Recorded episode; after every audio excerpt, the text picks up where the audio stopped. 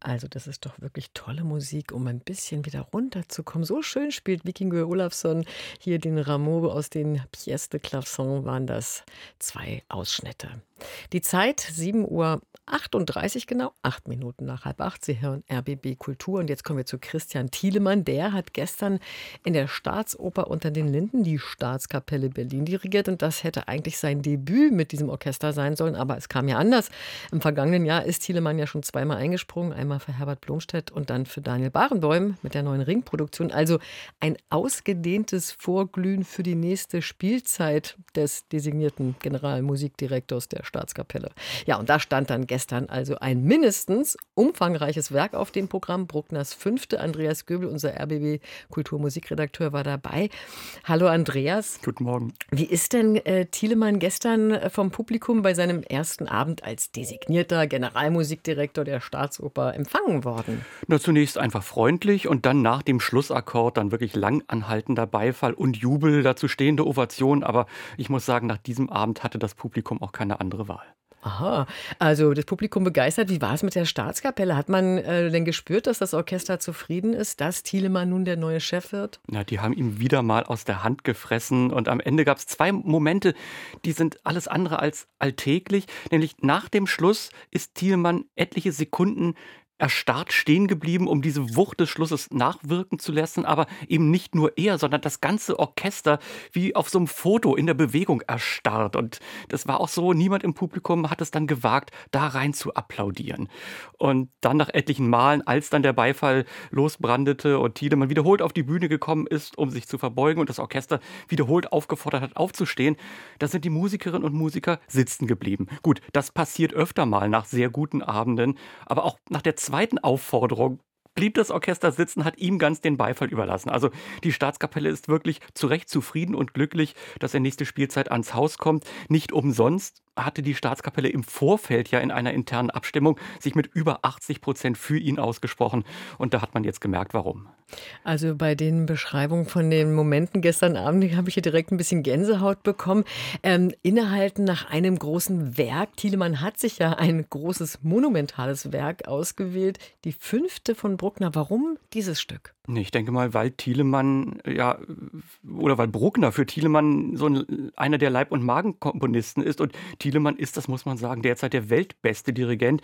Gerade ist ja auch mit den Wiener Philharmonikern eine Gesamteinspielung aller Bruckner-Sinfonien unter Thielemann rausgekommen.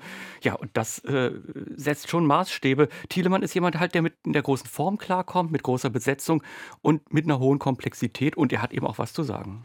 Für all die, die das Stück nicht kennen, was ist denn das Außergewöhnliche an dieser Sinfonie? Man sagt immer monumental, sie ist lang. Ähm, aber was, was ist das Besondere? Es ist das komplexeste Werk, das Bruckner jemals geschrieben hat. Was Bruckner hier an Themen und Stimmen übereinander türmt, das ist wirklich eine Demonstration von Kompositionstechnik.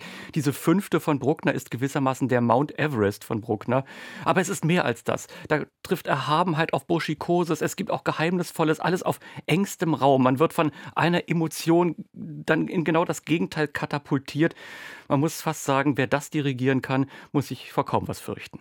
Du hast ja schon gesagt, dass Thielemann es kann. Was macht er denn aus diesem Werk? Er nimmt das bemerkenswert leicht und durchsichtig. Das atmet Klarheit, ist unangestrengt. Das ist, als ob Thielemann den Mount Everest in leichter Sportkleidung mal ebenso hochjoggt. Also zwei Dinge hat Thielemann verstanden. Erstens Erhabenheit. Am Ende steht ja so ein massiver Blechbläserchoral.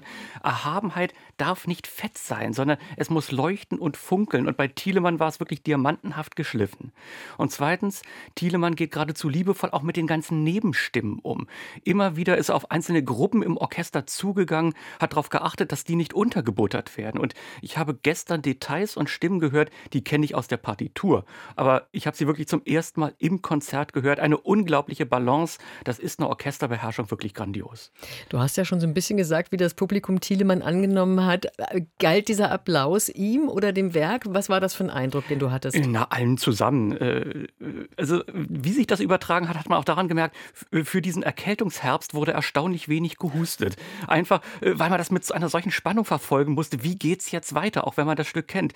Thielemann ist ein Meister darin, Kontraste zu setzen. Äh, es gibt eine große, laute Entwicklung und dann ganz plötzlich hält man den Atem an, weil was ganz Leises kommt. Man hat Angst, das zu verpassen, weil es eben nicht nur leise ist, sondern ganz exquisit. Und Thielemann schafft es, dass man 80 Minuten gebannt verfolgt, was da passiert. Aber es ist überhaupt nicht anstrengend, sondern von hoher Kulinarik. Man lehnt sich zurück und wünscht sich nur noch, dass es bitte nie aufhören möge. Also man kann wirklich aus diesem Abend mitnehmen, erstens, Thielemann ist in der Form seines Lebens und zweitens, er ist für die Staatskapelle genau die richtige Wahl.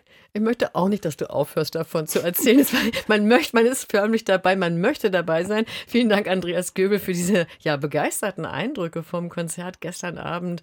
Christian Thielemann, Bruckners Fünfte, die Staatskapelle. Wenn Sie das nacherleben möchten, heute Abend um 20 Uhr in der Philharmonie gibt es das Ganze nochmal.